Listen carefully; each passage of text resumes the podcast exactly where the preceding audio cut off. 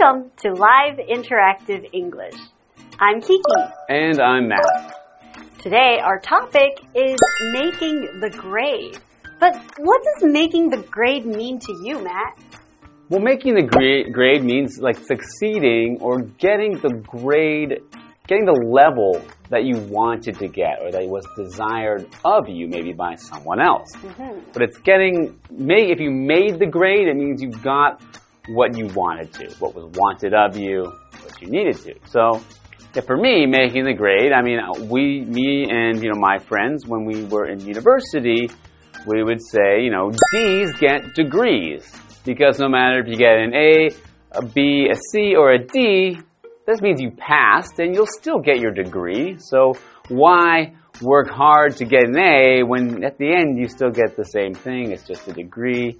You might as well have more fun.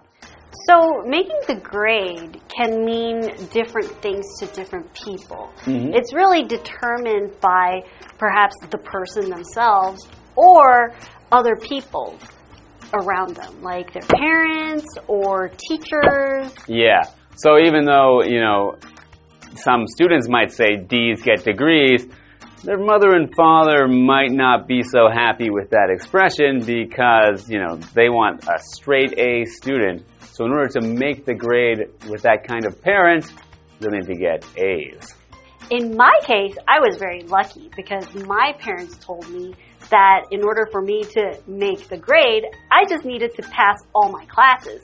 But I was a responsible student, so I always made sure that I worked extra hard to at least get a grade that I was pleased with. Try hard. Anyway, I guess we'll find out how some other students make the grade in different countries around Asia when we get into our article after this.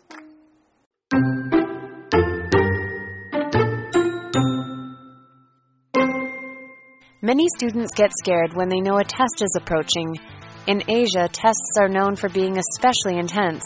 It's no wonder then that students in Asia turn to some unexpected practices in an attempt to influence the results. Let's take a look at some of these customs. On the day of the big exam, you might want to start the day with a shower, but be careful not to wash your hair. In South Korea and the Philippines, people believe cleaning your hair will also wash away what you've learned. So, if you see students heading into the test room with bedhead, now you know why.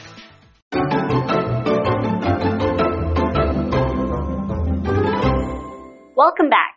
Today we're going to talk about how different students in different countries make the grade.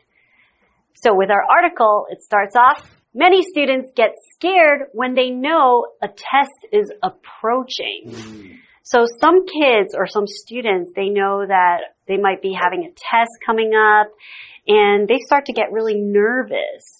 So when you know something is approaching, it is when something is getting closer to someone or something in distance or in time. So Matt, I could be approaching you to come and talk to you. Oh, okay. But sometimes when you know that there's a test coming up, you'll it could also be described as the test is approaching. Mm -hmm. It's getting closer. As a noun, approach is a way of dealing with a problem or a situation. So, Matt and I, we can have different approaches to solving different problems. An example sentence would be, with winter approaching, many birds are getting ready to fly south. Okay.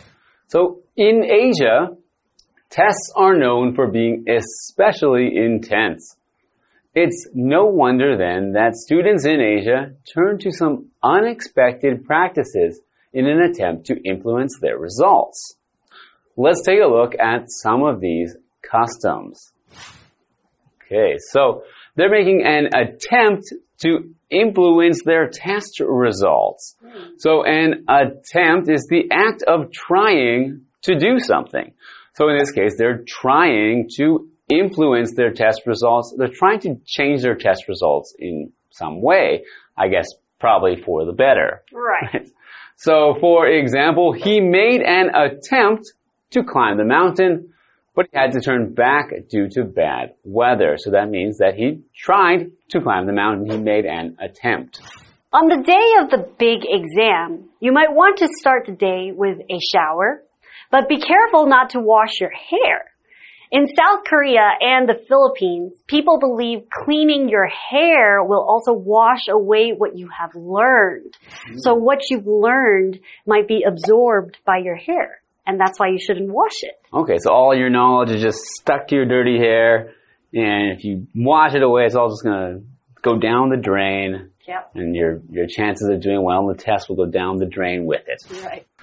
So if you see students heading into the test room with bedhead, now you know why. Oh, so a bedhead is hmm. basically when you wake up and you don't do anything to your hair. Usually people will, sometimes people like to shower in the morning. Mm-hmm. Some guys like to gel their hair or girls like to do their hair. So bedhead is when you just wake up with the way your hair is. Yeah, and usually bedhead implies that it's like messy. So maybe you went to bed and your hair is sticking up one side, then that would be looking like bedhead, meaning the head that just got out of bed. Now I find it interesting that they're saying in Korea and Philippines, you know, these students will not wash their hair in the morning. But what I found is that in most Asian countries, it's much more common to wash your hair at night before going to bed. Hmm.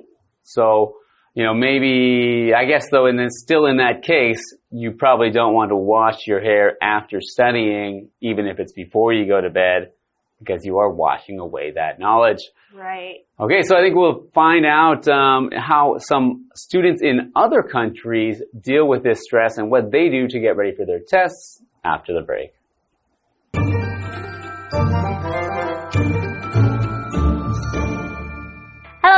好，我是 Hanny。今天的课文标题是 Making the Grade。那么 make the grade 是指达到标准、成功，而我们这两天的课程就是要介绍各国祈求考运亨通的习俗。知道考试即将到来时，我们难免就会感到焦虑啊、害怕等等。那在亚洲，考试是出了名的特别激烈，那这也难怪亚洲的学生可能会求助于一些意想不到的做法，来试图要影响他们的成绩。好，那我们就来听听看第一个习俗。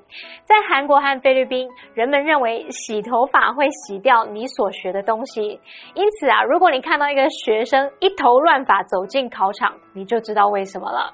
好，文中的 bed head 它是指起床时的一头乱发，也可以把它拆成两个字 bed head。好，那么 Kiki 老师在讲到整理头发时，他有提到有一些男生出门前可能会用发胶来抓造型啊，老师用到 gel。G E L gel 当动词，它可以表达上发胶的意思。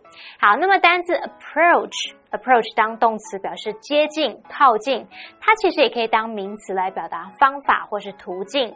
再看到 attempt 在文中当名词表示尝试、企图，我们可以用 in an attempt to 加上原形动词表达试图、尝试做某事。好，那这边两个重点，我们进入文法时间。好，我们来看第一个重点是 It is no wonder that 主词加动词表示难怪怎么样，什么什么不足为奇。其中的 no wonder 就可以表达并不令人惊讶，并不奇怪。那么 it 在这里是当虚主词，用来代替后面的那个 that 子句。而这个句型里面的 it is 和 that 都可以省略哦。然后 no 你还可以把它改用 little 或是 small 来代替。好，举例来说。He's humorous, charming, and easygoing. It's no wonder that everyone loves him. 他幽默迷人又随和，难怪大家都喜爱他。那我们这个第二句，你也可以直接说 No wonder everyone loves him。好，第二个重点是 see 当感官动词是指看到。以下介绍三种用法。第一个，我们用 see 加受词加原形动词，那是强调过程或事实。例如，Did you see him take the money？ 你有看到他把钱拿走吗？第二个句型是 see 加受词加现在分词 ving，这是强调动作正在进行。例如，We saw a man running after a car。我们看到一名男子正在追着一辆汽车。第三个句型是 see 加受词加过去分词 pp，这是表达受词的被动状态。像 Ron saw a police car parked in front of his neighbor's house。Brown 看到一辆警车停在邻居的家门前，那车子是被停的，所以我们用 parked。接话课文中。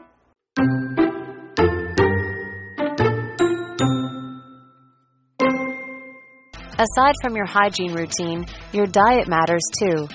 Many students in South Korea and Vietnam are very careful about what they eat, since they think some foods affect their memory.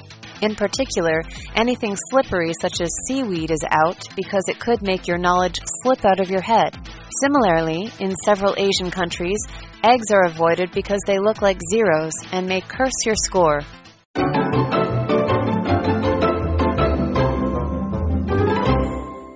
Welcome back. Before the break, we have been reading about how students in some countries in Asia prepare for their especially intense tests. So we learned that in the Philippines and South Korea, students will not wash their hair before taking a test because they feel that that would wash away all the things they've learned from studying. Mm-hmm. So let's learn how some people in other countries prepare for tests. Aside from your hygiene routine, your diet matters too. Huh. So aside from not washing your hair, what you eat might affect your test results? I guess some people believe that. So apart from your hygiene routines, so your hygiene, hygiene meaning how you keep yourself clean and, and tidy, and your routine is a noun and a routine is a series of events usually followed. So for example, she followed a daily exercise routine to stay fit. So Matt, do you have a daily routine? I do have a daily routine. So usually I have a exercise routine, which I do in the morning after I wake up. And then I have my, you know, hygiene routine, which is that I take a shower and, and gel my hair and, you know, try and look nice. And then I go back to bed and sleep for a while. Well, I have a morning routine too. Mm-hmm. I would wake up and meditate and do yoga. And like you, I also have my hygiene routine after my yoga and then off to work. Mm-hmm. So that's some routines that we practice and many people have different types of routines. Now, continuing with our article, many students in South Korea and Vietnam are very careful about what they eat since they think some foods affect their memory. In particular, anything slippery such as seaweed is out because it could make your knowledge slip out of your head. So if they eat slippery seaweed, they might just forget all the everything that they learned. Just putting that slime into your body, everything just slides right out. So slippery food, such as slippery seaweed, slippery is an adjective meaning an object or surface that is difficult to hold firmly or to stand on. To stand on firm, like to stand on without falling over. And that because it is either, it is either wet, too smooth, or slimy. Hmm. So for example, the ice made the road slippery and dangerous. So ice is very slippery because it has a wet layer on top, which was very easy to slide on. And I guess you shouldn't eat things like ice either before a test because it's slippery. So be careful with that and, and other slippery foods. I don't really like slippery food anyway. So maybe that's why I'm so good at tests. But what about eating ice? If you eat ice, it makes you brain freeze. So Mhm. do you freeze all your knowledge? You're gonna freeze the knowledge into your head. And when you write the test, it's all there. Okay, maybe, maybe another theory. Similarly, in several Asian countries, eggs are avoided because they look like zeros and may curse your score. So is that all round objects or is it because when you like slice an egg, it has like the circle in the middle and the circle on the outside? So it's like a, a zero? Or is it just all round things? Like any, if it, could oranges also be avoided? Well, if you mention all those rings and zeros, then what about an onion? If you Mhm. cut an onion, there's so many layers. So many zeros. That's a lot of zeros. So here we have our vocabulary similarly, which is an adverb, and the adjective that we have is similar. So similarly is to be in a similar way to something. So when something is similar, it's kind of the same as something else, but not exactly the same. You could say they're alike. They're alike. So there are still some differences. For example, she enjoys learning English and similarly, her sister loves learning French. Mm. So both sisters, they love learning languages, Mhm. but they're learning different languages. Mhm. So they have something in common, but also a little bit different. Okay, so we've learned some of the things students will do, and we learned that, especially I think two of these included South Korea. So Right. South Korea is very careful about test taking, it seems. But I think we're going to learn a couple more things that students do when we go into part two next time. But that's all for today. So we'll see you later. Bye.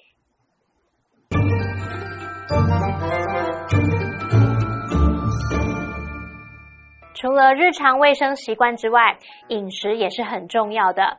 南韩和越南的许多学生对吃非常的注意，因为他们认为某些食物会影响记忆力，特别是任何 滑溜咕溜的东西，像海藻都会被排除掉，因为它可能会让你的知识从大脑中溜走。那么同样呢，在几个亚洲国家，人们会避免吃蛋，以免烤零鸭蛋。好，那么文中用到这个 hygiene routine 来指日常卫生习惯，hygiene 就是卫生卫生情况。那么 routine 这个单字表示惯例、常规或是例行公事。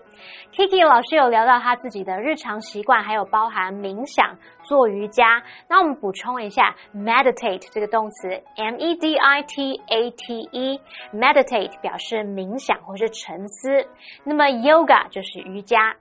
下一个单词 slippery，slippery 它是形容滑的、湿滑的。Matt 老师解释时，他有提到 slimy 这个形容词，s l i m y，slimy 是形容黏滑的、黏糊糊的。再看到 similarly，similarly 这个副词表示同样的、类似的。好，那这边一个重点，我们进入文法时间。好，我们来看这个重点是 aside from 是偏语介系词，后面可以接名词或动名词。以下介绍两种不同意思。第一个呢，aside from 可以表达除了什么什么之外还有什么什么，这时候意思等同于 besides。例如，aside from hiking, he also likes swimming。除了健行之外，他还喜欢游泳。那第二个则是指除了什么之外就没有什么什么，这时候意思相当于 except for。例如，I enjoyed all the dishes aside from the salad。除了那一道沙拉之外，所有的菜肴我都喜欢。好，那以上是今天的讲解，同学们别走开，马上回来哦。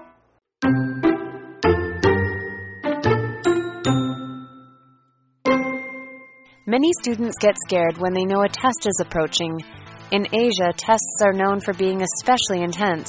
It's no wonder then that students in Asia turn to some unexpected practices in an attempt to influence the results. Let's take a look at some of these customs. On the day of the big exam, you might want to start the day with a shower, but be careful not to wash your hair. In South Korea and the Philippines, people believe cleaning your hair will also wash away what you've learned. So, if you see students heading into the test room with bedhead, now you know why. Aside from your hygiene routine, your diet matters too. Many students in South Korea and Vietnam are very careful about what they eat, since they think some foods affect their memory. In particular, anything slippery such as seaweed is out because it could make your knowledge slip out of your head. Similarly, in several Asian countries, eggs are avoided because they look like zeros and may curse your score.